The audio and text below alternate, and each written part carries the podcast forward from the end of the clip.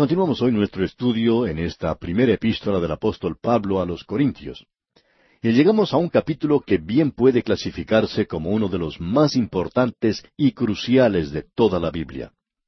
Si usted se pusiera a elegir diez de los capítulos más destacados de la Biblia, lo que los hombres han estado haciendo desde el comienzo de la era cristiana, usted verá que el capítulo quince de esta primera epístola a los Corintios aparece prácticamente en todas las listas. Así es de importante. Lo es porque da respuesta a la primera herejía que se presentó en la iglesia y que era el negar la resurrección corporal del Señor Jesucristo. En este capítulo quince, el apóstol Pablo llega a la tercera de las grandes cosas espirituales.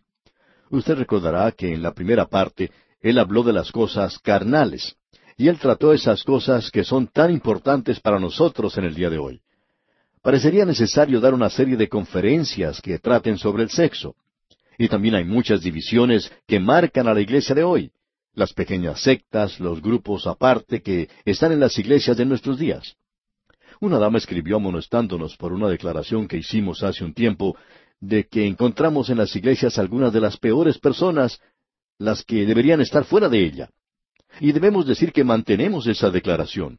Pero probablemente deberíamos haber agregado que también encontramos en la iglesia a las mejores personas, a la gente más maravillosa que existe, porque esto también es verdad. La razón por la cual dijimos eso es porque las gentes malas no deberían estar allí. Pero Pablo escribe tratando esas cosas, ya que los creyentes de Corinto se estaban llevando unos contra otros a los tribunales y sacando, por así decir, sus trapos al sol ante todos, cosa que no deberían haber hecho. Luego los encontramos envueltos en problemas que concernían al divorcio y otras cosas de menor importancia como el comer carne, o si una persona debería cortarse el cabello, especialmente los hombres, o si se lo podía dejar largo, también si la mujer debería cubrirse la cabeza en la iglesia y todo eso. Esas cosas parecen realmente frívolas. Sin embargo, creemos que son de importancia y son las cosas de las cuales hablamos en la actualidad. Pero, ¿qué acerca de los dones del Espíritu? Eso era o estaba relacionado con las cosas espirituales. Y Pablo habló sobre eso y cuán hermoso fue saber que cada creyente tiene un don. No puedo pensar en otra cosa que cause mayor emoción que esa. En cierta ocasión, un joven que tenía su cabello bien largo y parecía uno de esos perritos terrier inglés, por la forma en que se lo había dejado crecer, pero a pesar de eso, era una gran persona. Este joven estaba conversando con un predicador y el predicador le preguntó por qué hacía eso. Y el joven respondió que era una manera de protestar, por supuesto. Su vestido, su forma de ser indicaba eso. Pero en realidad, debajo de todo eso, había algo que él podía confesar de manera sincera, y era que no tenía ningún propósito en su vida. Así es que usted no podrá encontrar una cosa que sea más emocionante que la de saber que Dios le ha dado un don a usted que es creyente, y que usted tiene un propósito que cumplir en este mundo. Y no solo una función en este mundo, amigo oyente, sino que usted está en sociedad con el Señor Jesucristo en la gran empresa de hacer conocer a Él a los demás. Es un reto, es un desafío para los jóvenes hoy el encontrar, el saber cuál es su don y usarlo. Esto le da propósito a la vida. Lamentablemente eso ha sido dejado de lado por muchas iglesias y muchos hogares. Y como resultado, los jóvenes se están apartando en cualquier dirección, y sinceramente no los podemos acusar. No estamos acusando a ese joven que mencionamos hace un momento porque en realidad se hace acreedor a gran simpatía. Luego tuvimos oportunidad de ver ese gran capítulo del amor, donde las cosas se deben hacer en amor y que el amor es un don del Espíritu Santo. Usted no puede producir amor aquí, es solo un fruto del Espíritu Santo y no un don. El don es una cosa, el fruto es otra. Y necesitamos el fruto en estos días. Creemos que sobre todas las cosas en la vida cristiana necesitamos el fruto del Espíritu Santo. Ahora llegamos a la tercera de las cosas espirituales y es la resurrección de nuestro Señor Jesucristo y nuestra propia resurrección. La gloria de la fe cristiana es que nunca piensa que la vida termina con la muerte o que la vida es todo. Siempre mira hacia el amanecer, nunca hacia el ocaso, mira más allá, hacia la eternidad. Y qué esperanza la que presenta. Debemos agregar que eso es algo más que da propósito también a la vida. Yo espero, amigo oyente, vivir una eternidad, No tengo ningún afán en llegar allí, de eso puede estar seguro. Quiero estar aquí en esta vida lo más que pueda. Pero creo que aquí es donde uno puede servir, y creo que también esto es una preparación, y que lo que uno hace aquí tiene que ver con la recompensa que recibiremos. Por tanto, quiero acumular algunas cosas más de mi lado. No creo tener mucho y me gustaría tener un poco más. Uno ya no escucha esa canción que antes cantábamos, ¿Habrá estrellas en mi corona? ¿Por qué se ha dejado de cantar? Porque la gente ya no está buscando estrellas para su corona, están tratando de ganar las estrellas aquí abajo. Amigo oyente, nuestro deseo es que podamos tener esa tremenda visión que debería tener todo creyente, el de la resurrección del Señor Jesucristo. Eso es algo que le da propósito a la vida.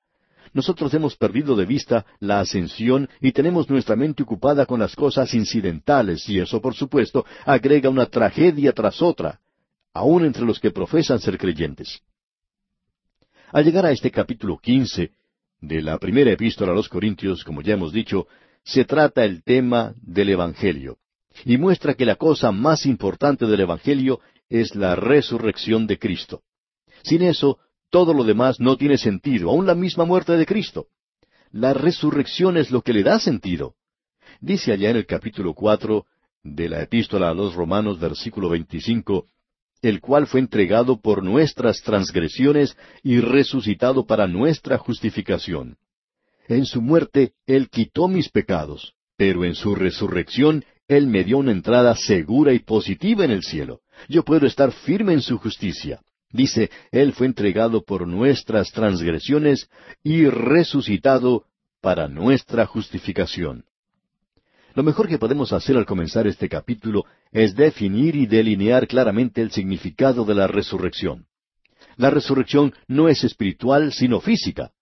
La palabra utilizada aquí es anastasis negrón, que quiere decir el levantar un cuerpo. Ese es el lenguaje usado quiere decir que estos cuerpos nuestros serán levantados. Y vamos a ver que Pablo dará una definición de lo que quiere decir por la palabra resurrección. La resurrección en las Escrituras siempre se refiere al cuerpo.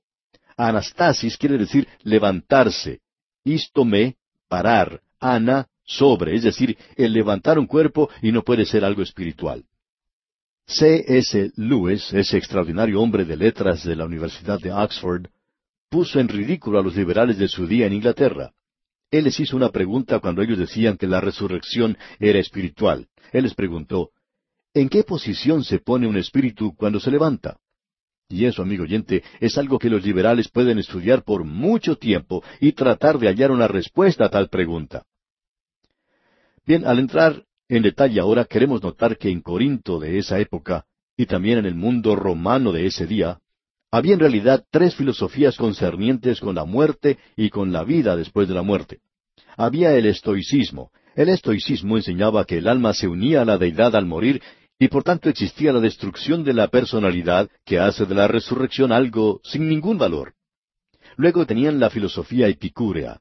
Era algo materialista, no había existencia después de la muerte en su enseñanza. Y luego existía el platonismo. El platonismo enseñaba la inmortalidad del alma, pero más o menos como transmigración. Uno puede encontrar esa clase de enseñanza en la India, también se la encuentra en el platonismo de hoy y en algunos cultos de la actualidad. Niega la resurrección del cuerpo. Y esa es la razón por la cual Pablo menciona en Atenas el tema de la resurrección, y ellos pensaban que él estaba hablando de un nuevo Dios. En el día de hoy, necesitamos comprender que Pablo no está hablando aquí de una resurrección espiritual. El alma, amigo oyente, no muere. En el mismo momento en que el cuerpo de una persona muere, esa persona va a otro lugar. Si es un hijo de Dios, está ausente del cuerpo y presente con el Señor. Si no lo es, entonces va a un lugar de tormento. El Señor Jesucristo lo clasificó de esa manera, no lo hicimos nosotros. Usted puede pues notar aquí que aunque tenemos una división, no la vamos a seguir exactamente. Tenemos en el capítulo quince algo relacionado con el Evangelio. Primero, tenemos la prominencia de la resurrección en el Evangelio y luego las pruebas de la resurrección. Lo que tenemos, por tanto, son cuatro pruebas reales de la resurrección y la prominencia del Evangelio. En primer lugar, Pablo está diciendo aquí que es parte del Evangelio y que no hay Evangelio sin la resurrección. El doctor Machen dijo, la cristiandad no descansa en un grupo de ideas o en un credo, sino sobre hechos mismos.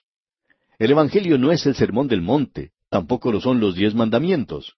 El Evangelio es una serie de hechos relacionados a una persona, y esa persona es Cristo. Escuche lo que Pablo dice en parte de este capítulo cinco de su primera epístola a los Corintios. Dice, porque primeramente os he enseñado lo que asimismo recibí. Ahora esto da respuesta a la pregunta de si Pablo fue uno de los que originaron el Evangelio.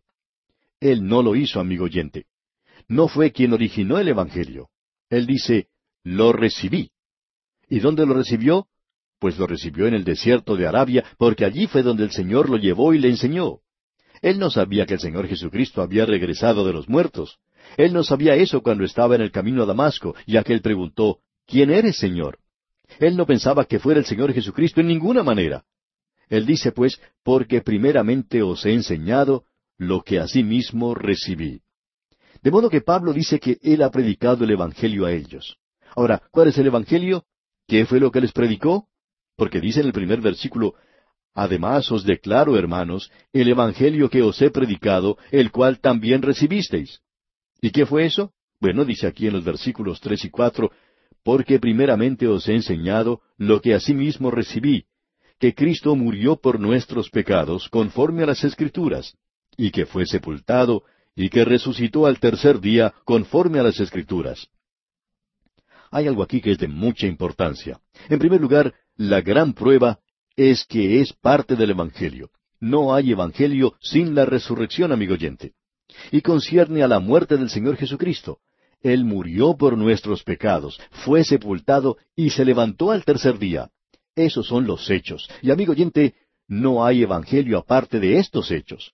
Ese es el evangelio. Eso es lo que el Señor Jesucristo hizo por usted y por mí. Ahora, el evangelio es buenas nuevas, buenas noticias. Supongamos que usted se me acerca y me dice, Maestro, he estado pensando bien y, y tengo mucho interés en usted. Por tanto, me gustaría ver que llegue a ser un millonario. Yo le contesto, eso sería magnífico, muy lindo.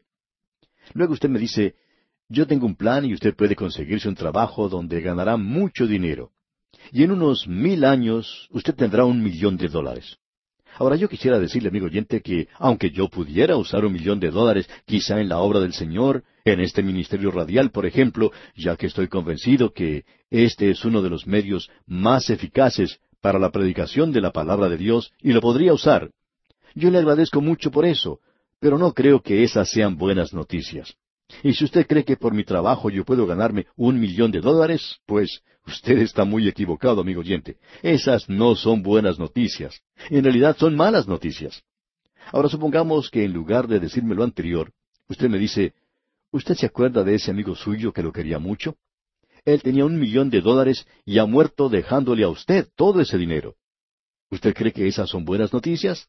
Amigo oyente, esas sí que serían buenas noticias. Pues bien, el Evangelio es lo que Cristo ha hecho por usted y por mí. Él murió por nuestros pecados conforme a las Escrituras, y fue sepultado y resucitó al tercer día. Él murió, ese es un hecho histórico, y muy pocos pueden negar eso. Fue sepultado, y quisiéramos decir aquí que hay personas que preguntan, ¿por qué es eso importante? Eso quiere decir, amigo oyente, que Él no desapareció, que no se esfumó o se fue para cualquier otro lugar. Eso quiere decir que Él tenía su cuerpo, y que Nicodemo y José de Arimatea y los otros que lo vieron a Él crucificado sabían quién era. Era Jesús. Ellos lo sepultaron, por eso podemos decir aquí que es de suma importancia. Él murió y esto confirma su muerte. Dice que Él resucitó al tercer día conforme a las Escrituras, o sea, Él se levantó. Es parte de esto. La tumba quedó vacía, eso es importante de notar. Eso quiere decir que el Evangelio es que Cristo murió, fue sepultado y que resucitó. Esa es la primera prueba. Ahora la segunda prueba es la experiencia de la gente de Corinto. Leamos una vez más esta sección de los primeros dos versículos de este capítulo quince de la primera epístola a los Corintios. Además os declaro, hermanos, el Evangelio que os he predicado, el cual también recibisteis, en el cual también perseveráis, por el cual asimismo, si retenéis la palabra que os he predicado, sois salvos si no creísteis en vano. Es decir, a no ser que sea una fe vacía. Y hay esa clase de fe, por supuesto. Pero él dice, sois salvos. La iglesia es prueba de ello. Los discípulos estaban dispersos, había once de ellos en Jerusalén o en sus alrededores, y si Cristo estaba muerto, no querían que su cuerpo estuviera fuera de la tumba. Ellos querían que permaneciera en ese lugar. Ellos ya tenían demasiados problemas y no querían tener más. Esos hombres que habían sido dispersados estaban desilusionados, listos para regresar a su antigua profesión de pescadores. ¿Y qué fue lo que sucedió? Se corrió la voz de que Cristo había resucitado de los muertos. Debemos decir aquí que eso fue como una revolución que trajo en existencia a la iglesia. Y por más de dos mil años ha habido millones de personas que mantienen que Él ha regresado de entre los muertos. Uno no puede explicar la iglesia aparte de la resurrección. Yo soy salvo por la muerte y la resurrección de Jesucristo. Debo decirle que sin su resurrección yo no tengo ningún evangelio. No tendría un Cristo viviente en el día de hoy. No tendría un Salvador. Esa es la segunda gran prueba. Y la tercera es algo que no enfatizamos hace un momento. Pero usted debe haber notado que él dijo, porque primeramente os he enseñado lo que asimismo recibí, que Cristo murió por nuestros pecados conforme a las Escrituras, y que fue sepultado, y que resucitó al tercer día conforme a las Escrituras. Ahora, ¿qué Escrituras? Las Escrituras del Antiguo Testamento, por supuesto. Me hubiera gustado mucho estar con el apóstol Pablo cuando él llegó a Europa. Fue a Filipos, a Tesalónica, luego a Atenas y de allí a Corinto. Creemos que llevaba consigo un pergamino y que era el Antiguo Testamento. Y creemos que cuando él mencionaba en la sinagoga la muerte del Señor Jesucristo, ellos le podían decir, bueno, eso no está en las Escrituras. Y pensamos que él buscaría en el libro de Génesis y tal vez diría, me gustaría contarles acerca de la muerte o de la ofrenda de Isaac y cómo Abraham recibió a su hijo como de entre los muertos. Él estaba listo para dar muerte al muchacho. Dios no perdonó a su propio hijo, sino que lo entregó por todos nosotros. Pero él sí perdonó al hijo de Abraham. Y Pablo podía decir en la sinagoga, eso está ya en el capítulo 22 de Génesis. Luego él podría hablar de esas cinco ofrendas en Levítico.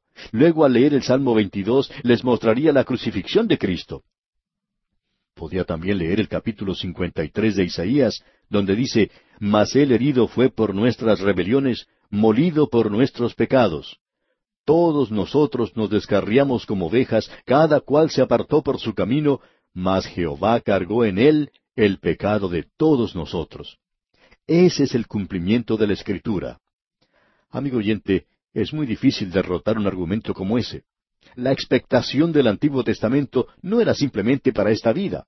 Hay personas que dicen que no creen en una religión del más allá, sino en una religión para ahora y aquí. A mí me gustan ambas, amigo oyente. Yo quiero una religión ahora y aquí y también una para el más allá. Ahora, la cuarta prueba que tenemos es proporcionada por los testigos. Y uno no puede dejar de lado a los testigos. Cualquier abogado que tuviera que presentar un juicio estaría muy contento de tener tantos testigos. Si los tuviera, podría ganar su caso tranquilamente. No interesa qué clase de problema pueda tener. Leemos en el versículo cinco que dice, y que apareció a Cefas y después a los doce. Él menciona a Cefas primero, él se le apareció a Cefas en forma privada. Y usted puede preguntar, ¿qué fue lo que pasó? Y eso no nos incumbe a nosotros realmente. Él apareció a Cefas. Después de todo, él lo había negado. Posiblemente se arreglaron las cosas así. Usted sabe que el Señor Jesucristo estaba en esa actividad de lavar los pies. Dice aquí, y que apareció a Cefas y después a los doce. Ahora quizá alguien diga, ¿después a los doce? ¿De quién estamos hablando? Estamos hablando de diez hombres, amigo oyente. Él apareció a Cefas privadamente, luego se apareció a los diez. Pero ellos habían sido llamados los doce. Porque cuando uno los pone a todos juntos, más el apóstol Pablo, entonces se tienen los doce. Ahora leamos el versículo seis. Después apareció a más de quinientos hermanos a la vez, de los cuales muchos viven aún y otros ya duermen. Quinientos de ellos lo vieron en una misma ocasión. Creemos que esto pudo haber tenido lugar en Galilea, cerca del mar de Galilea, porque usted puede recordar que él dijo que se encontraría con ellos en Galilea. Pensamos que cuando estas personas estaban viajando hacia ese lugar, los amigos o vecinos les preguntarían, ¿A dónde van? Jesús murió. ¿Están regresando a la pesca? No, vamos a reunirnos con Él. Ha regresado de entre los muertos. Y pensamos que había quinientos seguidores de él que habían ido a ese lugar a verlo en esa ocasión. Y luego notemos los versículos siete y ocho de este capítulo quince de la primera carta a los Corintios. Después apareció a Jacobo, después a todos los apóstoles, y al último de todos, como a un abortivo, me apareció a mí. Pablo dice que él lo vio. Amigo oyente, es muy difícil contestar a un hombre que lo vio, especialmente si usted no lo ha visto. Así que tenemos aquí estos testigos. Aquí tenemos cuatro pruebas indubitables que Pablo da aquí al comienzo sobre la resurrección. Y tenemos que detenernos aquí, pero retornaremos en la continuación de este interesante estudio en nuestro próximo programa, Dios mediante.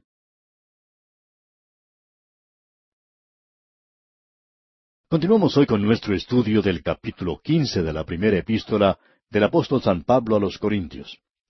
Este es un gran capítulo que trata del interesante tema de la resurrección. Este es también un capítulo muy destacado y hemos visto que aquí también se presenta el Evangelio o quizá diremos una parte del Evangelio. Pablo dice, porque primeramente os he enseñado lo que asimismo recibí, que Cristo murió por nuestros pecados, que fue sepultado. O sea que Él no se esfumó o desapareció simplemente. Su cuerpo fue colocado en una tumba. Ahora, ¿qué otra cosa podría ser levantada de entre los muertos? Él fue resucitado y Cristo vive hoy. Estos son hechos históricos. El Evangelio no es una teoría simplemente, no son nada más que ideas eh, o una religión. La resurrección es parte del Evangelio, y esto es lo que Pablo predicaba. Esta fue la experiencia de los creyentes de Corinto. El Evangelio es objetivo, la experiencia es subjetiva. Él les dijo que ellos lo habían recibido. Ahora, ¿qué quiere decir esto de recibir a Cristo? La explicación la tenemos allá en el capítulo uno del Evangelio según San Juan, versículos once y doce. Dice allí, A lo suyo vino, y los suyos no le recibieron. Mas a todos los que le recibieron, a los que creen en su nombre, les dio potestad de ser hechos hijos de Dios. Aun aquellos que no hacen nada más que eso, simplemente creen en su nombre. ¿Qué es lo que quiere decir recibir a Cristo? Juan dice, ellos le recibieron. Eso quiere decir, creyeron en su nombre. Ahora Él les dice, en el cual también perseveráis. Ese era su estado presente. Amigo oyente, ¿dónde está usted? ¿Está usted firme en una fe viviente y en un Salvador viviente? Ahora Pablo les dice, ustedes son salvos. El Evangelio no salva en el sentido de ser solamente un conocimiento intelectual, es decir, dar asentimiento a lo que se está diciendo. No es esa la causa eficiente y final. Cristo es quien salva. Alguien dijo, fe en Cristo, por supuesto. Pero es a través del Evangelio, por medio de estos hechos. Cuando usted los acepta, entonces recibe a Cristo y es salvo. O como dijo ese gran predicador Spurgeon, no es el gozo en Cristo lo que lo salva. No es la esperanza en Cristo lo que lo salva. Es Cristo mismo. No es ni aun la fe en Cristo. Aunque ese es el instrumento, es la sangre y el mérito de Cristo lo que salva. Nosotros somos salvos. Y Pablo dice, eso es lo que les predicamos y ustedes lo recibieron. Ustedes se mantienen firmes en eso. Ustedes son salvos. Pero también dice, si no creísteis en vano. Y eso quiere decir creer sin causa, que su fe no descansa sobre los hechos, no hay ningún resultado, no es una conversión genuina. Esa idea de que la fe en sí tiene algún mérito es equivocada, porque no lo tiene. Lo importante es en quién uno cree. Por tanto, aquí tenemos el hecho que ellos habían confiado en un Salvador que murió, que fue sepultado y que resucitó. Pablo también dice que hay algunos testigos de eso. Y también dice que se está cumpliendo la Escritura, que todo se hizo conforme a las Escrituras. Y eso, amigo oyente, es algo maravilloso. Poder ver en las Escrituras una y otra vez que personas como Enoch, por ejemplo, caminó con Dios, Enoch no murió, Dios lo llevó. ¡Qué magnífica esperanza! Uno de estos días yo voy a estar caminando, es decir, si el Señor Jesucristo viene durante mi vida, no sé si Él lo hará, pero si Él viene en este tiempo, yo andaré caminando en algún lugar, daré un paso aquí, en la tierra, y el próximo paso lo tomaré en su presencia. Eso sí que es emocionante, amigo oyente. No me diga que eso no le da propósito y dirección a su vida. Hay tantos pasajes en la Biblia que nos enseñan de la resurrección de Cristo en el Antiguo Testamento. El Salmo 16, por ejemplo, Isaías capítulo 25. Ya hemos visto anteriormente el Salmo 22 y también el capítulo 53 de Isaías. Asimismo, el sistema mosaico, un sistema de sacrificios, todos ellos hablan de la muerte de los animales y su sangre y el día de perdón con los dos machos cabríos, uno de los cuales es liberado por nuestras ofensas y el otro sacrificado para nuestra justificación. Y en el arca estaba la vara de Aarón que reverdeció. Luego tenemos el libro de Jonás que nos habla de la resurrección. Y el Antiguo Testamento termina diciendo que Él enviará a Elías antes de ese gran día. Luego tenemos los testigos, Cefas, los doce, los quinientos, Jacobo, todos los apóstoles, y luego Pablo mismo. Pablo dice que él nació antes del tiempo debido. Él tuvo un nacimiento prematuro, y él es el cuadro del remanente que será salvo después que la iglesia sea arrebatada. Pablo dice, el Evangelio que os he predicado, el cual también recibisteis. Luego de decir algunas cosas sobre sí mismo, Pablo dice, yo soy el más pequeño de los apóstoles. Ahora, yo no creo eso. Alguien dirá, usted cree en la Biblia, ¿verdad? Sí, pero Pablo está siendo aquí muy modesto en realidad. Dice, yo soy el más pequeño de los apóstoles. Cuando Pablo dijo eso, era una declaración honesta, honrada. Y la inspiración garantiza que esa declaración salió de su propio corazón. Pero mi corazón, amigo oyente, dice, Pablo, usted es realmente grande. Ahora el versículo nueve de este capítulo quince de la primera epístola a los Corintios dice, porque yo soy el más pequeño de los apóstoles, que no soy digno de ser llamado apóstol porque perseguía la iglesia de Dios. Él se consideraba a sí mismo como el más grande de todos los pecadores. Pero luego dice en el versículo diez, pero por la gracia de Dios soy lo que soy, y su gracia no ha sido en vano para conmigo. Antes he trabajado más que todos ellos, pero no yo, sino la gracia de Dios conmigo. Aparentemente, Pablo era uno de los trabajadores más dedicados entre los apóstoles. Y hablando honestamente, él dice que fue la gracia de Dios la que le permitió hacer eso. Ahora el versículo once dice, Porque o sea yo, o sean ellos, así predicamos y así habéis creído. Ese es el Evangelio. No queremos parecer demasiado chocantes, pero en realidad estamos cansados de ver a tantas personas que hablan de ser creyentes, pero que rechazan los hechos del Evangelio. Usted puede usar otra cosa, pero usted no es un creyente si niega la muerte, la sepultura y la resurrección de Cristo. Usted tiene el derecho de negarlo, pero no tiene el derecho de llamarse a sí mismo un creyente si lo hace. Eso no es lo que yo digo, sino lo que Pablo está tratando de decirnos aquí. Prosigamos ahora con el versículo doce. Pero si se predica de Cristo que resucitó de los muertos, ¿cómo dicen algunos entre vosotros que no hay resurrección de muertos?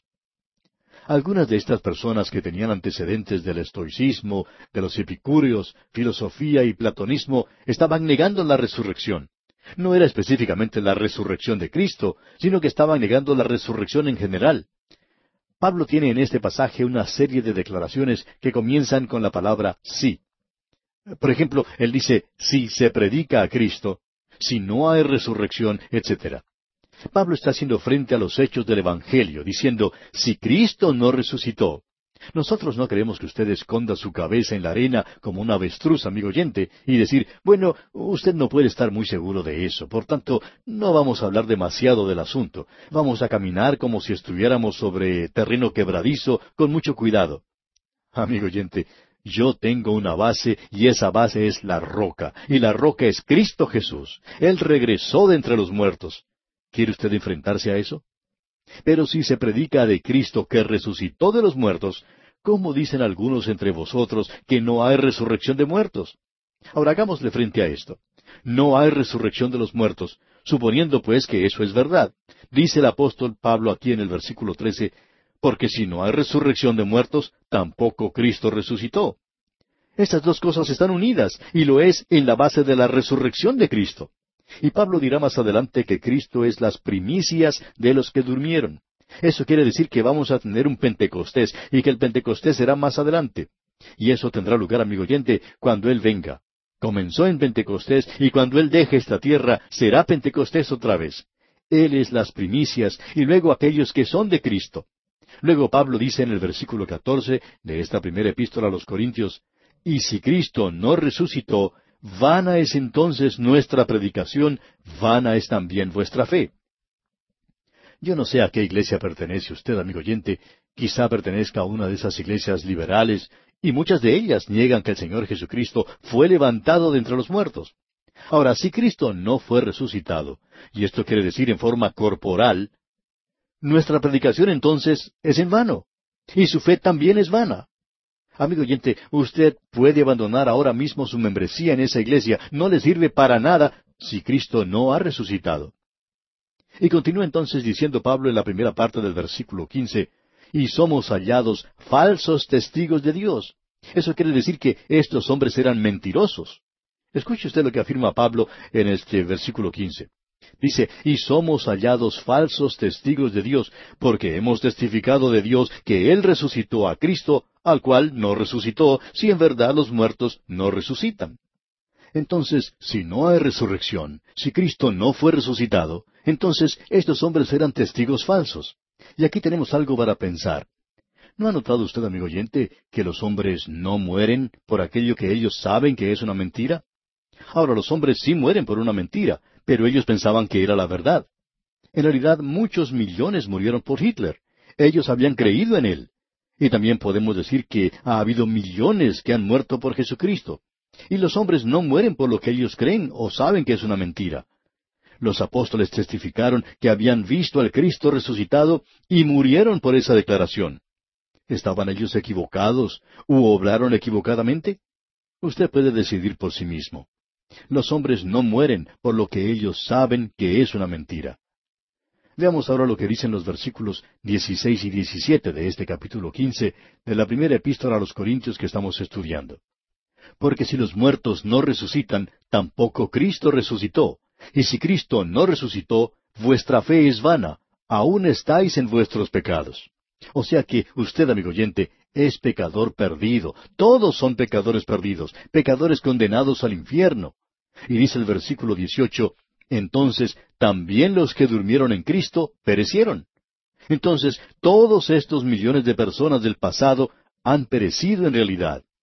Y continuamos ahora con el versículo 19, si en esta vida solamente esperamos en Cristo, somos los más dignos de conmiseración de todos los hombres. Debemos decirle, amigo oyente, que el cristianismo es una religión para aquí y para ahora. Pablo aclara eso en el capítulo cinco de su epístola a los romanos. Pero también es una religión para el futuro. Pero si Cristo no ha resucitado, nosotros somos las personas más miserables de este mundo. Pero gracias a Dios que no lo somos, nos estamos regocijando y le damos gracias a Dios que aquí finaliza esa serie de sís condicionales que Pablo había estado presentando. Si usted analiza todo esto de una manera lógica, amigo oyente, entonces la única alternativa es la resurrección corporal del Señor Jesucristo. Esa es la única posición lógica que usted puede tomar, que Cristo resucitó de entre los muertos. Estas son las cosas que usted tiene que decir si Cristo no ha sido resucitado de entre los muertos. Pero yo me quiero unir a Pablo en este versículo veinte y decir con él, mas ahora Cristo ha resucitado de los muertos, primicias de los que durmieron es hecho. Cristo es las primicias. La fiesta de las primicias se ha cumplido en la resurrección de Cristo. Y luego Pentecostés vino más tarde. Llegó unos cincuenta días después. Cristo había regresado de entre los muertos en un cuerpo, un cuerpo glorificado, y Él es el único hasta este mismo momento que lo ha hecho. En vista de eso, nosotros estamos esperando otro Pentecostés. Y no será un Pentecostés que se repetirá aquí en la tierra, sino cuando Cristo regrese. Entonces será Pentecostés. Amigo oyente, eso ocurrirá cuando Él arrebate a su iglesia de este mundo. Él es las primicias. Luego dice el apóstol, los que son de Cristo en su venida. Esto es algo maravilloso. Cristo ha sido levantado de entre los muertos y es las primicias de los que durmieron. Avancemos ahora con los versículos 21 y 22. Porque por cuanto la muerte entró por un hombre, también por un hombre la resurrección de los muertos. Porque así como en Adán todos mueren, también en Cristo todos serán vivificados. Es decir, todos los que están en Cristo serán revividos, pero cada uno en su debido orden. Es interesante notar que los de la Reforma lograron recuperar mucho de las verdades bíblicas, pero no recuperaron todo. Creemos que estamos viviendo en un día donde estamos viendo muchas cosas que son desarrolladas, y una de ellas es la escatología, o sea, la doctrina de las cosas de los últimos días, es decir, la profecía. Pero en las épocas en que las grandes verdades se desarrollan, hay mucha herejía y muchas cosas raras que se dicen. Y hay muchas cosas que se dicen sobre la persona de Jesucristo y de la inspiración de las Escrituras en esos días primitivos. Eso no es cierto. Hay muchas cosas que están siendo enseñadas sobre la profecía, y pensamos que la profecía es algo importante, pero que se debe enseñar con mucho cuidado porque no es el todo. Nosotros vamos a considerar oportunamente el libro de Apocalipsis, pero en la Biblia hay sesenta y seis libros, y sesenta y cinco de ellos vienen antes del Apocalipsis. De modo que nosotros en este programa que tenemos de cinco años habremos estudiado sesenta y cinco libros antes de estudiar el Apocalipsis.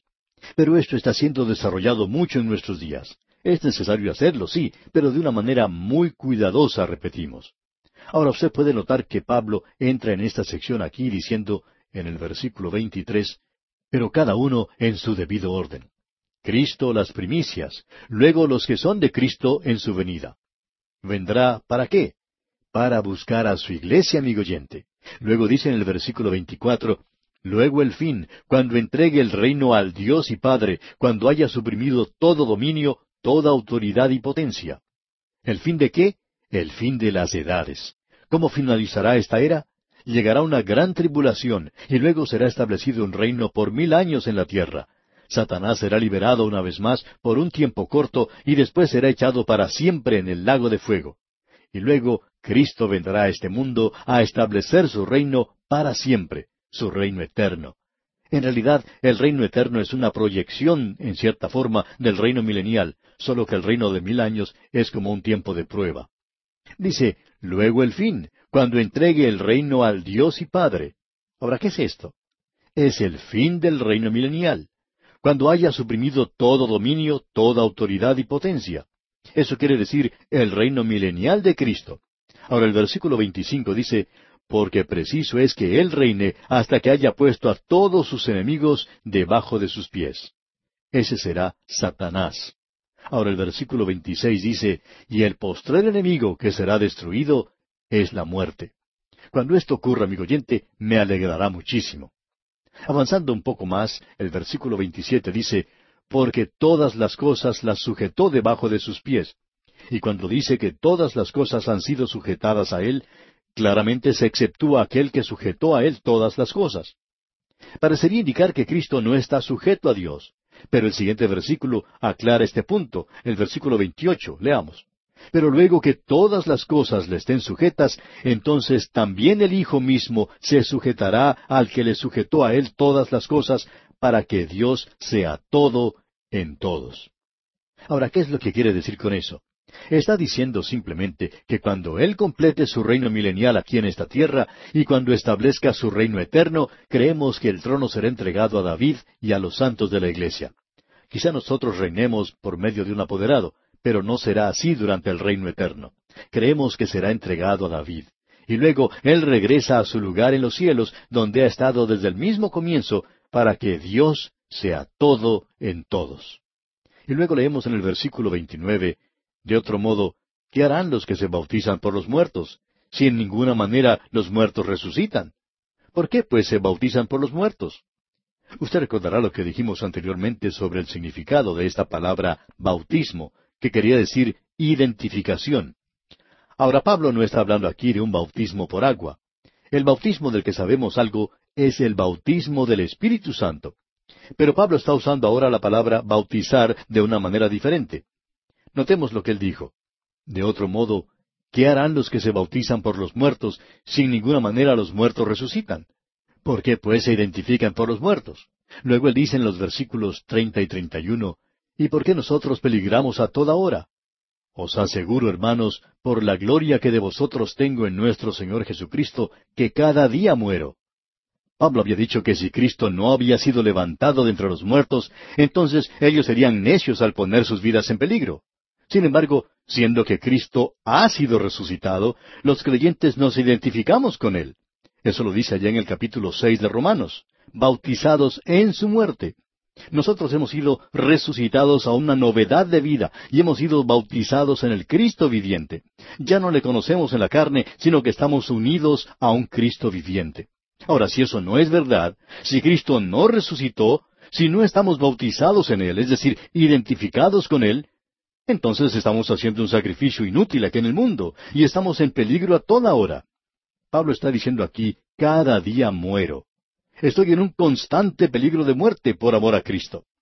Luego dice en el versículo 32 de este capítulo 15 de la primera carta a los Corintios, Si como hombre batallé en Éfeso contra fieras, ¿qué me aprovecha? Si los muertos no resucitan, comamos y bebamos porque mañana moriremos. ¿Por qué permito ser encerrado con los leones si Cristo no resucitó de los muertos? Yo estoy identificado, bautizado en su muerte, identificado como hombre muerto porque estoy unido a un Cristo viviente. De eso es de lo que Pablo está hablando aquí. No tratemos de reducirlo a un simple servicio que prácticamente no tiene ningún significado. Dice, comamos y bebamos porque mañana moriremos. Pablo dice que la razón por la cual él se identifica con el hombre muerto es por eso. Ahora, si Cristo no ha resucitado, entonces deberíamos adoptar una filosofía hedonista como la de los epicúreos y decir, comamos y bebamos porque mañana moriremos. Luego él dice, en el versículo 33 de este capítulo 15, No erréis, las malas conversaciones corrompen las buenas costumbres. Si usted, amigo oyente, recibe una información equivocada, entonces actuará equivocadamente. Ahora, en los versículos 34 al 38, Pablo dice, Velad debidamente y no pequéis, porque algunos no conocen a Dios. Para vergüenza vuestra lo digo. Pero dirá alguno, ¿cómo resucitarán los muertos? ¿Con qué cuerpo vendrán? Necio, lo que tú siembras no se vivifica si no muere antes. Y lo que siembras no es el cuerpo que ha de salir, sino el grano desnudo, ya sea de trigo o de otro grano. Pero Dios le da el cuerpo como Él quiso, y a cada semilla su propio cuerpo. Usted, amigo oyente, siembra la semilla en la tierra. Esa pequeña semilla muere y nace una planta. Y en ella podemos contemplar pequeñas semillas como las que plantamos. Es la misma, aunque ahora se ha multiplicado. El cuerpo es sembrado en la misma manera para ser levantado en novedad de vida. Y aquí, amigo oyente, vamos a detenernos por hoy porque nuestro tiempo ha tocado ya su fin. Continuaremos, Dios mediante, en nuestro próximo programa.